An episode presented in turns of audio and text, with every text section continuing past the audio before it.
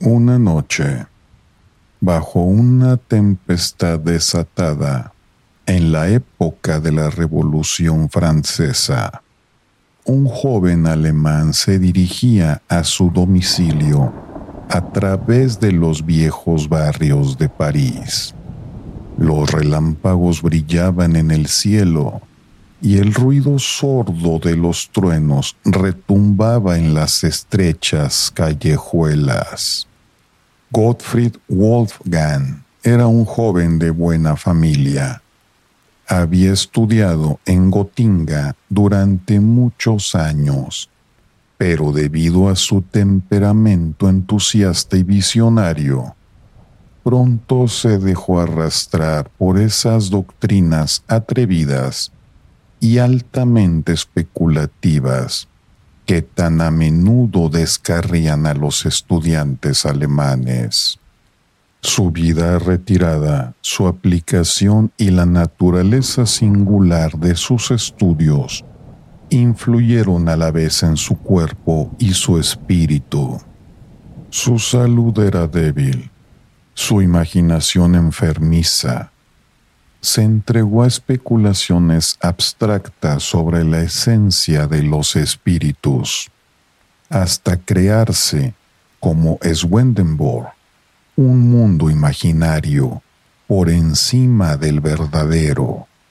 No se sabe cómo llegó a la conclusión de que pesaba sobre él una influencia maligna. Creía que un genio o espíritu del mal trataba de prenderle y llevarle a la perdición. Esta idea fue royendo su carácter sombrío y produjo los más funestos efectos. Gottfried se fue volviendo huraño y pesimista.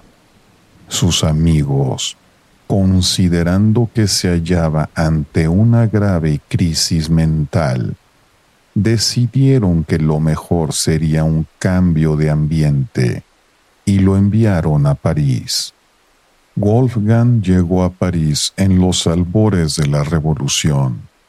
El delirio popular sedujo enseguida su espíritu entusiasta y las teorías políticas y filosóficas de la época lo entusiasmaron pero las sangrientas escenas que se desarrollaron a continuación hirieron su sensibilidad, lo desilusionaron de la sociedad y el mundo y lo animaron más que nunca a hacer vida de recluso. Se retiró a una habitación solitaria en el barrio latino, paraíso de los estudiantes, y allí en una calle sombría, cerca de los austeros muros de la Sorbona, continuó sus especulaciones favoritas. Pasaba horas enteras en las grandes bibliotecas parisinas, esos panteones de autores difuntos, hojeando los viejos mamotretos polvorientos a fin de satisfacer su morboso apetito. Era como una especie de vampiro literario que se alimentaba de literatura muerta. Solitario y recluso, Wolfgang tenía, no obstante, un temperamento ardiente, cuyo fuego estuvo atizado durante mucho tiempo con la imaginación era demasiado tímido e ignorante de las cosas de este mundo para tener éxito entre el sexo débil, pero sentía una gran admiración por la belleza femenina y muy a menudo pensaba en las figuras y rostros que había visto en la calle y su imaginación los revestía de perfecciones y encantos que sobrepasaban la realidad. Cuando su espíritu se excitaba y exaltaba de tal suerte, tenía una visión que le producía un efecto extraordinario.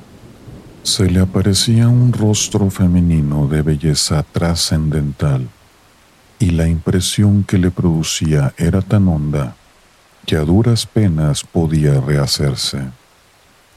Aquel rostro llenaba sus pensamientos de día y sus sueños durante la noche, y llegó a enamorarse perdidamente de aquella mujer soñada.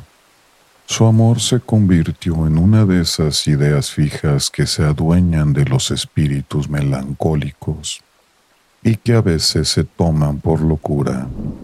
Así era Gottfried Wolfgang, y ese su estado de ánimo en el momento que empieza esta historia.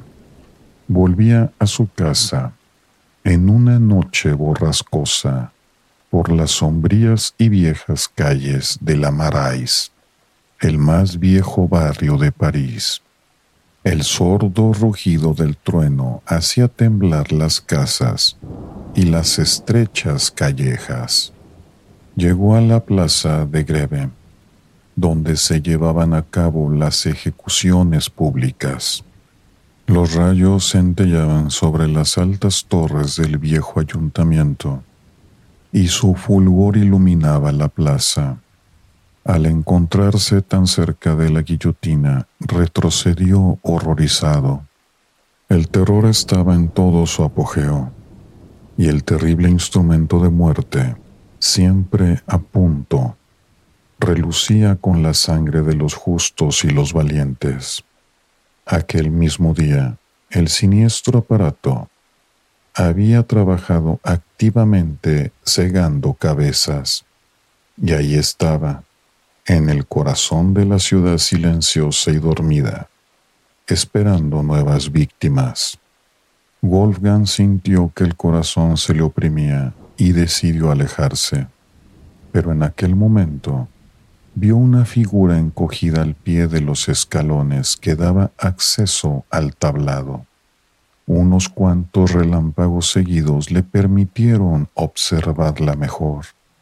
Era una silueta femenina, vestida de negro, sentada en el último de los escalones. Tenía el busto hinchado hacia adelante y la cara escondida entre las rodillas. Sus largas trenzas oscuras y despeinadas llegaban al suelo, mojadas por la lluvia que caía a torrentes. Wolfgang permaneció inmóvil. Había algo terriblemente patético en aquella solitaria imagen de la angustia. La dama daba la sensación de pertenecer a la alta sociedad en aquellos tiempos difíciles, más de una bella cabeza acostumbrada a la blandura del plumón no tenía dónde apoyarse. Sin duda se trataba de una viuda, a la que la siniestra cuchilla acababa de dejar sola con el corazón destrozado, y que permanecía allí en el lugar en donde le habían arrebatado aquello que le era más querido. Gottfried se acercó y le dirigió la palabra en un tono que revelaba profunda simpatía. Ella levantó la cabeza y lo miró con mirada extraviada. ¿Y cuál no sería el asombro de Wolfgang al contemplar bajo la luz de los relámpagos el rostro que llenaba sus sueños? Lívido y desesperado, y sin embargo, de una belleza arrebatadora. Agitado por sus sentimientos violentos y contradictorios, le dirigió la palabra de nuevo, temblando. Se asombró de verla sola en una hora tan avanzada de la noche y bajo la furiosa tormenta, y se ofreció a conducirla a casa de algún amigo. Ella señaló la guillotina con un gesto terriblemente expresivo. Ya no me quedan amigos en este mundo, dijo. ¿Y no tiene usted a dónde ir? Sí, mi tumba. Al oírla, el corazón del estudiante se estremeció de emoción. Si un extraño, dijo, pudiera hacerle un ofrecimiento sin correr el riesgo de ser mal comprendido, yo me permitiría ofrecerle mi humilde morada por cobijo y a mí mismo como su más devoto amigo.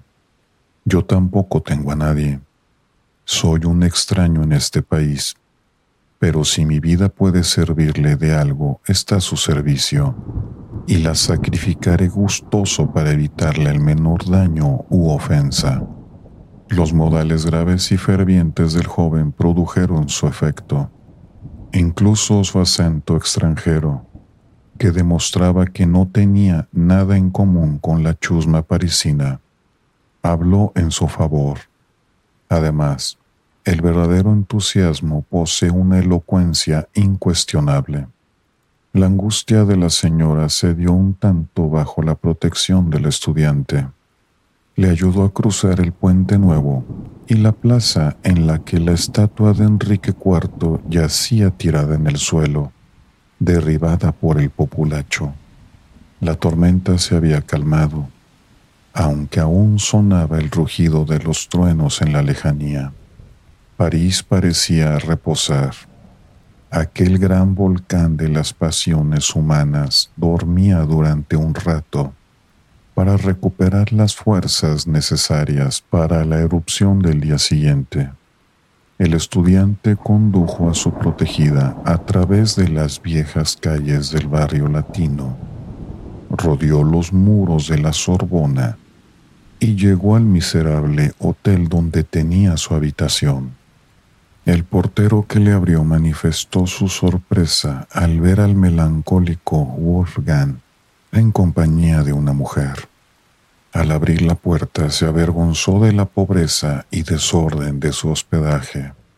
No tenía más que una habitación, una sala de viejo estilo, adornada con pesadas esculturas y extravagantemente amueblada con restos marchitos de un antiguo esplendor. Se trataba, en efecto, de uno de los hoteles cercanos a Luxemburgo, que antaño habían pertenecido a la nobleza. La habitación estaba llena de libros, papeles y todas esas cosas propias de un estudiante.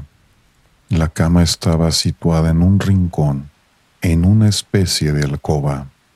Cuando hubo encendido una bujía y pudo contemplar la belleza de la desconocida, se sintió más emocionado que nunca.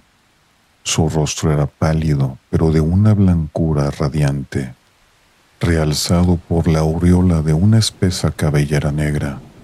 Sus enormes ojos brillaban con una expresión un tanto esquiva. Sus formas, bajo el traje negro, eran de una armonía perfecta. Toda su persona emanaba un aire de nobleza, a pesar de la sencillez de su atavío. Lo único que tenía cierta coquetería en todo su atavío era un pañuelo de gasa negra que llevaba en el cuello, prendido con un alfiler de diamantes. El estudiante se sentía un poco embarazado al pensar en la mejor manera de acomodar en forma conveniente al pobre ser abandonado que había tomado bajo su protección. Había pensado en cederle su habitación y buscar otra para él, pero estaba tan fascinado, su espíritu y sus sentidos se sentían tan atraídos que no podía apartarse de su presencia. También la actitud de ella era rara y sorprendente. Ya no pensaba en la guillotina, ya hasta su dolor parecía calmado. Las atenciones del estudiante, que al principio ganaron su confianza, ahora habían conquistado además su corazón. Evidentemente, ella era también muy apasionada, y los seres apasionados se compenetran pronto. Bajo la embriaguez del momento, Wolfgang le declaró su amor. Le contó la historia de su sueño misterioso, de cómo ella se había adueñado de su corazón mucho antes de conocerla. La dama reconoció sentirse también atraída hacia él por una fuerza inexplicable. La época predisponía a todos los atrevimientos, tanto en las ideas como en las acciones Los prejuicios y las viejas supersticiones habían sido barridos. Ahora todo ocurría bajo los auspicios de la diosa razón. Incluso los espíritus más honorables consideraban el matrimonio como una fórmula en desuso, otra más en el fárrago de antiguallas del antiguo régimen. Se habían puesto de moda los contratos sociales y Wolfgang era demasiado teórico para no dejarse influenciar por las doctrinas liberales de la época. ¿Por qué separarnos? dijo. Nuestros corazones desean la unión. A los ojos de la razón y del honor ya estamos unidos. ¿Qué necesidad tienen las almas nobles de fórmulas vulgares? La dama le escuchaba con emoción Evidentemente abundaba en las mismas ideas. Tú no tienes casa ni familia, añadió Wolfgang. Déjame ser todo eso para ti. O mejor, seámoslo el uno para el otro. Y si la fórmula es necesaria, observémosla. He aquí mi mano. Me uno a ti para siempre. ¿Para siempre? preguntó gravemente la desconocida. Para siempre, respondió él. La dama tomó la mano que se le tendía. Entonces soy tuya, murmuró, y se echó en brazos del joven estudiante. A la mañana siguiente, Godfrey salió muy de mañana para buscar un alojamiento más espacioso y conforme a su nuevo estado. Su esposa continuaba durmiendo y no pudo despertarla. Cuando volvió la encontró tendida en el lecho, con la cabeza echada hacia atrás bajo el brazo. Le habló, pero no recibió contestación alguna. Se acercó para despertarla y cambiarla de aquella incómoda postura, y la cogió de la mano. La mano estaba fría e inerte. Su rostro era una máscara lívida y dura. En una palabra, era un cadáver. Sobrecogido de espanto, dio la alarma en toda la casa. A continuación se desarrolló una escena de confusión y horror. Acudió a la policía y cuando el oficial que penetró en la habitación vio el cadáver se echó a temblar. Dioses inmortales, exclamó, ¿cómo ha podido llegar esta mujer hasta aquí? ¿La conoce? preguntó Wolfgang precipitadamente. Que si la conozco, repitió el oficial. La guillotinaron ayer. Se acercó, deshizo el nudo del negro pañuelo que llevaba al cuello y la cabeza del cadáver rodó hasta el suelo. El estudiante empezó a gemir en un acceso de delirio. El demonio, es el demonio que se ha apoderado de mí. Estoy perdido para siempre. Trataron de calmarle, pero en vano. Se había adueñado de él la espantosa convicción de que un espíritu demoníaco se introdujo en el cadáver para perderle. Gottfried Wolfgang se volvió loco y murió en un manicomio.